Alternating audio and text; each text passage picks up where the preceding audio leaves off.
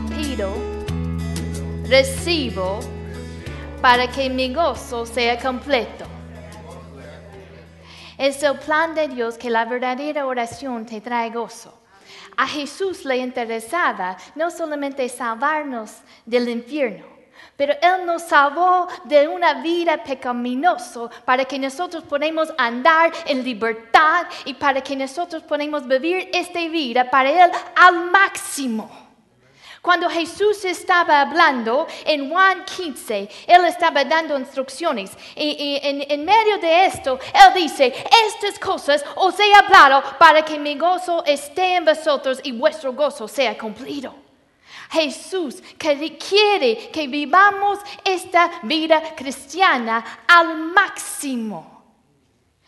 Jóvenes, yo, yo me convertí al Señor eh, eh, en una edad joven. Y yo me, me, puedo identificar mucho con Jessie, que dice cómo, a veces se, se, burlan de ella porque siempre quiere estar en la iglesia. Y, como joven, yo, yo decidí ah, mantenerme pura. Yo decidí seguir los caminos de Dios. Y, y mis compañeros me decían, Mayra, eres como una monja. Así me decía la monja. Y porque vas a perder todo, toda esta fiesta. Y mira, siempre en tu iglesia y ustedes saltando bancas y no sé qué hacen allí en esa iglesia pentecostal. Pero ellos no sabían lo que ellos estaban perdiendo. Yo no me arrepiento de servir al Señor desde jovencita. Yo estoy segura que muchos de ellos se arrepienten de, meterse en, relaciones que no son de Dios, en meterse en, drogas, en meterse en amistades que, que aten a uno. Pero yo no me arrepiento de servir a Dios desde joven. No me arrepiento. Ellos no sabían que estaban perdiendo ellos. Hay un gozo en servir al Señor y parte de ese gozo, gozo es la vida de la oración. Pedimos, recibimos para que nuestro gozo sea completo. A veces no recibimos ese gozo, uno porque a veces no pedimos. A veces pedimos mal y no recibimos. A veces recibimos y no damos las gracias a Dios. No nos damos cuenta de que Él ya ha contestado. Así que todas esas cosas nos previenen de experimentar el verdadero gozo que tiene el Señor para ti. La oración verdadera trae gozo a tu vida. Yo me acuerdo, quizá la primera vez que experimenté eso, yo era una niña eh, no sé la edad, me imagino menos de nueve años. Y yo tenía un perrito que yo amaba ese perrito. Y se perdió mi perrito. Así que yo empecé a orar, Dios, trae a mi perrito, yo, yo lo amo. Y yo, bueno, ustedes saben, las oraciones de los niños son sinceros. Y, eh, tuve un, eh, me acosté y tuve un sueño, y en mi sueño yo soñé que mi mamá Ah, estuvimos en una granja cerca de la casa y yo soñé y vi a mi mamá trayendo mi perrito desde esta granja. ¿Sabes qué pasó? Eh, eh, pasó, no sé si fue el próximo día o dos días después, mi mamá me dice, Mayra, encontré tu perrito cerca de la granja y yo lo traje. Y yo me acuerdo, yo me acuerdo como niña sintiendo ese gozo. Uno, por la respuesta que ya tenía mi perrito, pero también había un gozo. Funcionó. Dios es real. Él me ama. Él me escucha. Yo me acuerdo ese gozo. Pido, recibo para que mi gozo sea completo. Hechos 2, 28 dice, y viene de un salmo, dice, me llenarás de gozo con tu presencia, con la presencia de Él. La oración no es una obligación, es un privilegio. Es un privilegio llegar delante del trono de gracia. ¿Qué es lo que pasa? Muchas veces vemos los problemas enfocamos en esos problemas y se hacen en nuestra mente más grande, más grande, más grande, y, y- y damos lugar a ese, ese problema. Pero cuando estamos en la presencia de Dios y nuestra mirada fijada en Él, nos damos cuenta, Dios es más grande. Mira que Dios tan grande estoy sirviendo. Y ese problema se ve tan chico comparado con un Dios tan grande, el Todopoderoso. Hay gozo en su presencia. La oración es una prioridad para nosotros como cristianos y yo quiero que sea una prior- prioridad para nuestra igle- iglesia. Pero yo le digo al Señor, Señor, yo no tengo tiempo para perder. Si yo voy a pasar este tiempo orando, yo quiero, no quiero perder mi tiempo. Yo quiero que esta oración sube a tu trono y que tú escuches. No quiero que nada estorba mi oración. Y quiero hablarles, quiero platicar esta mañana de obstáculos en la ora- de la oración. Vayan conmigo a Santiago 4. Santiago 4, versículo 2. El primer obstáculo de, la ora- oración es simplemente esto. No oramos. El primer obstáculo es que no pedimos. Juan, ah, per- perdón, Santiago 4, versículo 2 y 3, y yo lo voy a leer de la nueva versión internacional, si suena un poco diferente. Dice, desean algo y no lo consiguen. Matan y sienten envidia. Y no pueden obtener lo que quieren. Riñen y se hacen la guerra. No tienen. ¿Por qué? Porque no piden. El primer obstáculo es simplemente a veces no pedimos. Y quiero que hay algo que queremos, que necesitamos entender. Dios es soberano, así que a veces la gente piensa, bueno, Dios hace lo que quiere y, y no importa si pedimos o no, pero Dios ha establecido que la manera en que nosotros recibimos la bendición es a través de la oración. Recibimos a través de pedir. Dios es soberano, es, es todopoderoso, Él puede hacer lo que quiere. A veces Él decide bendecirnos a pesar, a pesar de si hemos pedido o no, pero la manera en que normalmente Dios obra es a través de, de la oración. Pedimos y recibimos. Eso es la manera que Dios ha establecido en su soberanía. Dios ha establecido, pedimos y recibimos. El primer obstáculo a veces no pedimos. Si ven aquí en Santiago, mira lo que ellos estaban haciendo, deseaban algo, deseaban algo y no lo tenían. ¿En qué estaban haciendo?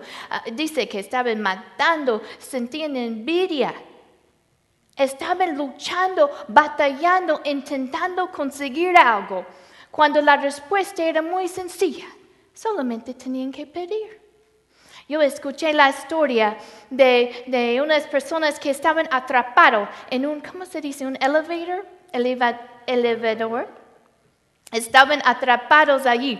Estaban gritando y ah, gritando, rescátenos, estamos atrapados y estaban um, tocando las paredes y gritando. Y luego alguien se da cuenta, hay un teléfono ahí. Solamente tenían que recoger el teléfono y pedir. ¿Cuántas veces en nuestras vidas nosotros estamos batallando con algo, con la respuesta? Es una sencilla pedir a Dios. Pide, pide y recibe para que tu gozo sea completo. A veces perdemos mucho tiempo en angustia, en la preocupación, cuando la respuesta es bien sencilla. Pide a tu papi, Él te ama. Él te ama tanto. Pide, pide y recibe. Así que el primer obstáculo es que a veces no pedimos. Mira, vamos a seguir leyendo el versículo 3 de Juan capítulo 4 dice, y cuando piden, no reciben porque piden con malas intenciones para satisfacer sus propias pasiones. El segundo obstáculo es pedir mal, pedir mal. A veces pedimos mal porque no pedimos según la voluntad de Dios. A veces pedimos mal porque pedimos con un mal motivo, con motivos egoístas. Así que eso es un obstáculo.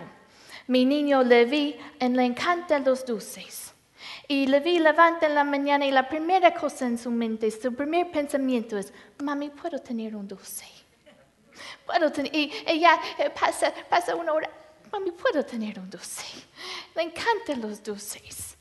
Pero yo como su mamá, yo, no, yo sé que eso no, no, no es bueno para él siempre.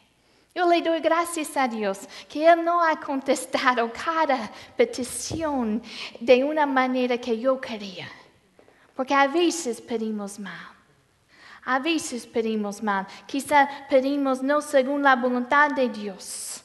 Y es la misericordia de Dios que Él a veces previene ciertas cosas en nuestra vida. Vayan conmigo a Juan 15. Vamos a aprender un secreto de, de pedir bien.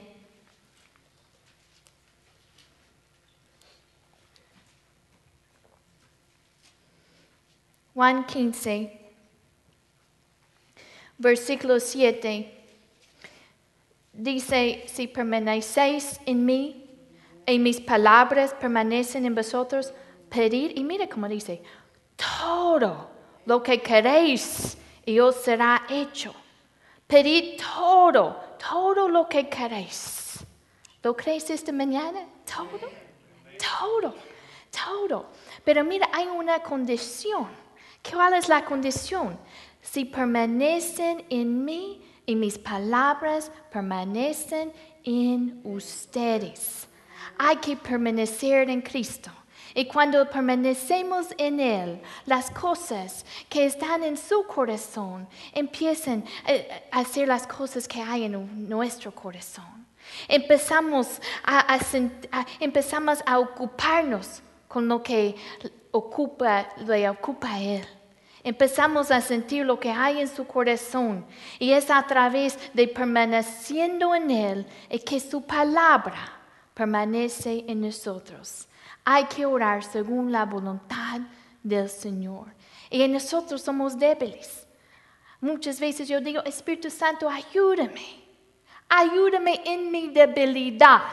Y el Espíritu nos ayuda y nos guía cuántas veces um, yo puedo, en, este año, en, el ayuno, el Señor, yo tenía mis tres peticiones, como siempre tenemos. El Señor me puso algo en el corazón. En ese momento yo decía, um, pues no entiendo por qué el Señor me está dirigiendo de orar, orar por esta área.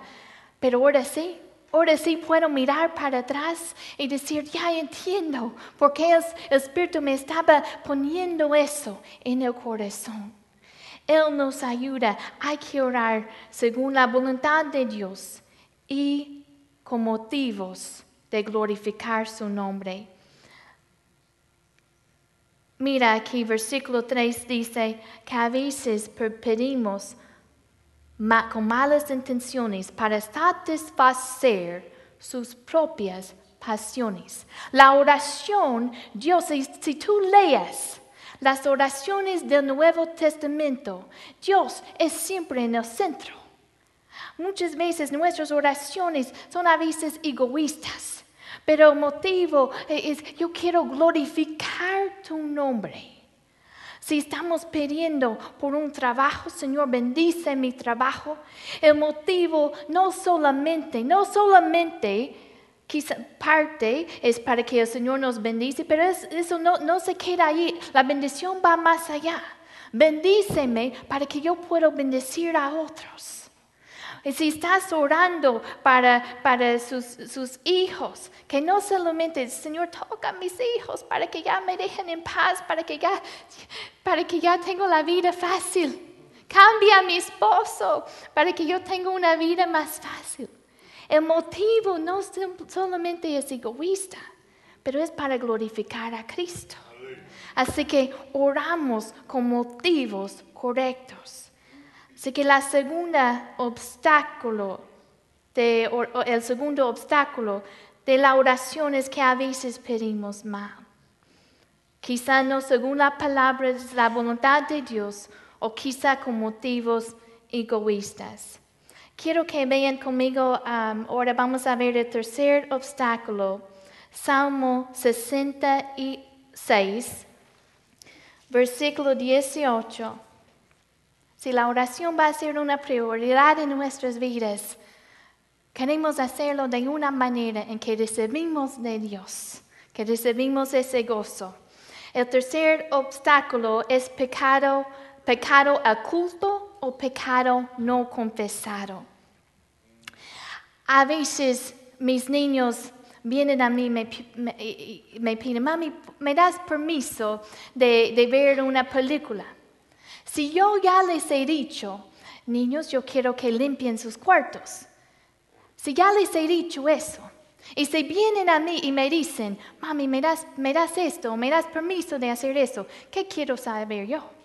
Pues obedeciste lo que te pedí. Porque para mí, lo, eh, mucho más importante de ese videojuego es la obediencia de ellos. Así que a veces tenemos el obstáculo de pecado, pecado no confesado. Vamos a leer Salmo 60, 66, versículo 18.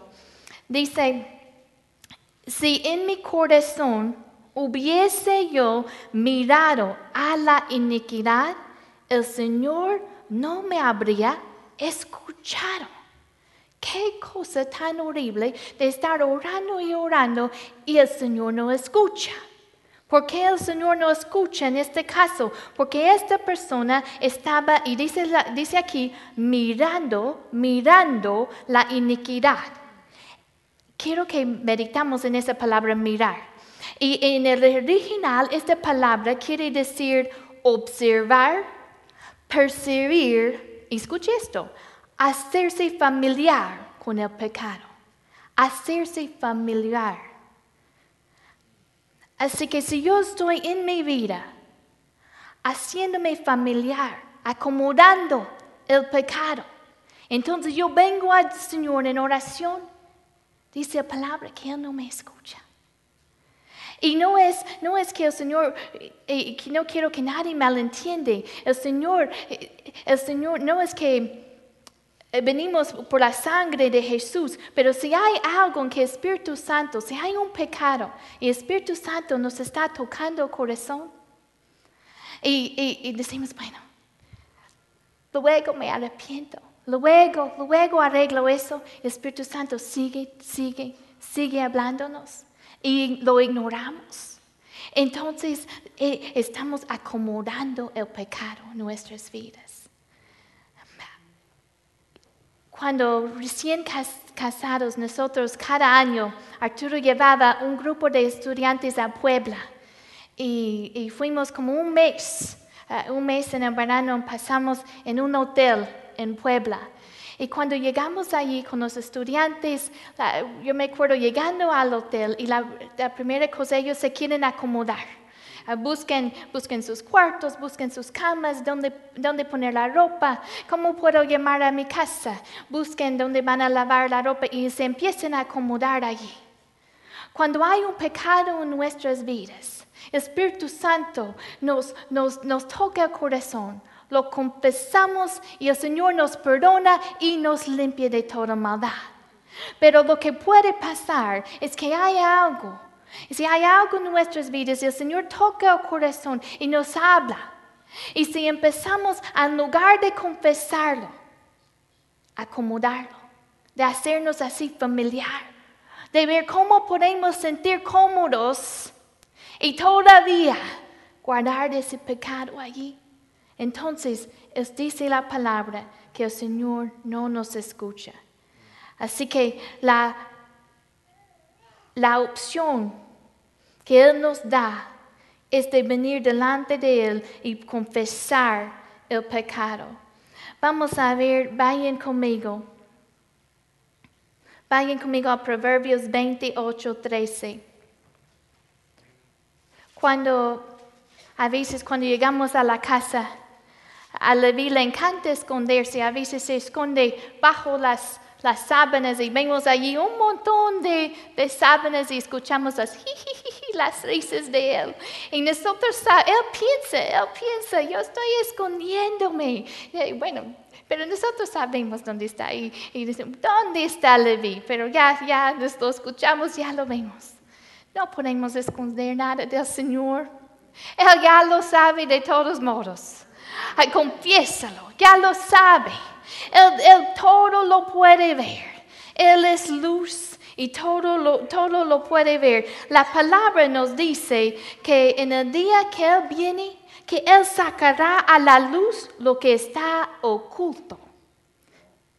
No sé cómo sienten ustedes de eso, pero yo no quiero guardar nada aquí, porque dice que cuando Él viene, primero de Corintios 4, 5, Él sacará a la luz lo que está oculto en la oscuridad y mira, pondrá al descubierto las intenciones de cada corazón.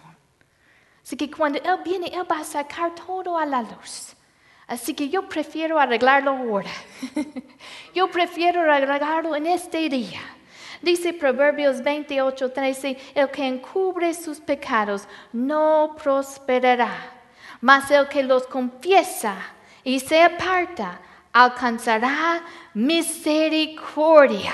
Ay, qué bueno es nuestro Señor. La palabra dice que Él, tu Señor, eres bueno y perdonador. Él, él, él, le encanta cuando sus hijos vienen y le piden perdón. Él es grande en misericordia. Es su personalidad que Él es bueno y listo para perdonarte.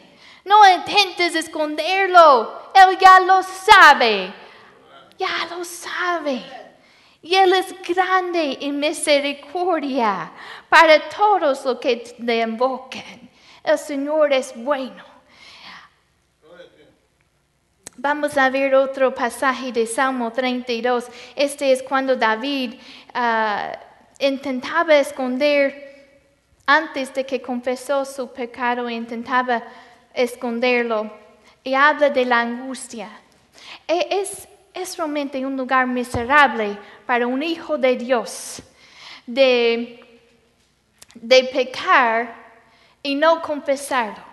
Porque ni puedes estar a gusto en el pecado porque el Espíritu Santo siempre te está uh, hablando. Ni puedes estar de gusto en la presencia de Dios porque también el Espíritu Santo te está hablando. Así que es un lugar miserable para el Hijo de Dios si un Hijo de Dios está guardando un pecado en el corazón.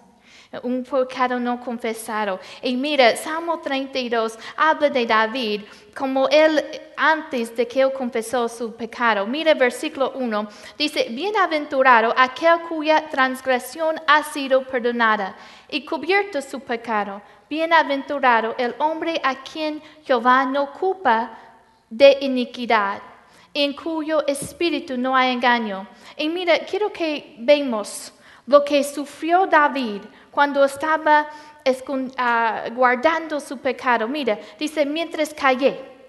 Mientras callé, mientras callé es antes de la confesión, antes de confesar sus pecados. Dice, mientras callé se envejecieron mis huesos en mi gemir todo el día, porque de día y de noche se agravó sobre mí tu mano y se volvió en mi vedor en sequedades de verano. Escuches la angustia de un hijo de Dios que está guardando pecado. Y pero mire versículo 5, dice aquí, mi pecado te declaré y no encubrí mi iniquidad. Él confesó su pecado y si leemos más adelante, dice que el Señor David confiesa, me rodearás con cánticos de liberación. Él sintió el gozo de, sentir el perdón de Dios y que el Señor lo rodeaba con cánticos de liberación. Eso es lo que hace el Señor, que es grande misericordioso misericordia. Si hay algo en nuestro que el Señor nos habla, ay, hay que arreglarlo hoy. Confiésalo, confiésalo inmediatamente, no lo guardes, porque es un lugar miserable para un hijo de Dios de estar ahí. Yo creo que tenemos tiempo para uno más, un obstáculo más. ¿Sí? Sí. sí, me dan permiso para uno más, uno más. Y terminamos, terminamos lo que sigue en otro día. Obstáculo número cuatro es rivalidades y peleas. Rivalidades y peleas. Vayan, eh, vayan conmigo al primero de Pedro 3, 7 y vamos a leer también Santiago 3, 16.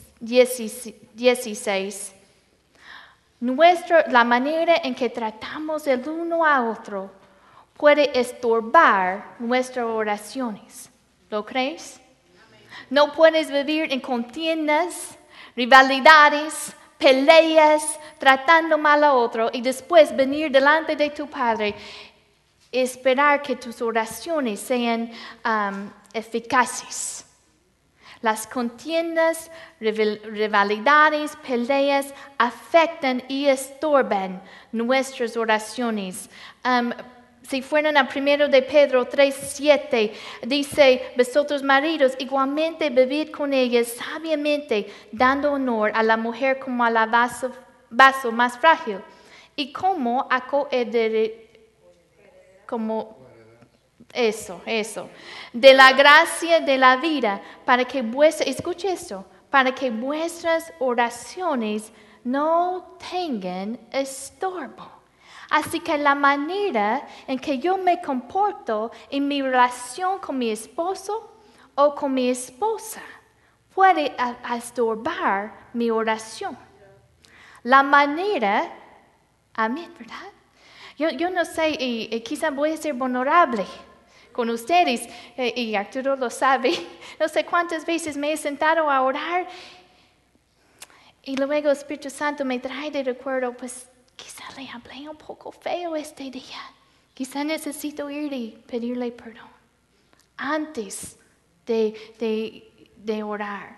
Así que esa manera, si tratamos mal a uno a otro, si vivimos en contiendas, peleas, la palabra dice que si estás presentando tu ofrenda en el altar y allí recuerdas de tu hermano tiene algo contra ti, deja tu ofrenda allí delante del altar, ve primero y reconcíliate, reconcíliate con tu hermano, luego vuelve y presenta tu ofrenda. Así que no es la manera en que nos comportamos. Si estamos siempre contienda, siempre peleando con alguien, ese es un estorbo a nuestra oración. Dice, si, si buscaron Santiago 3:16, dice, porque donde hay celos y contención, allí hay perturbación y toda obra perversa. Así que donde hay contiendas, donde hay esas peleas, allí hay toda obra perversa.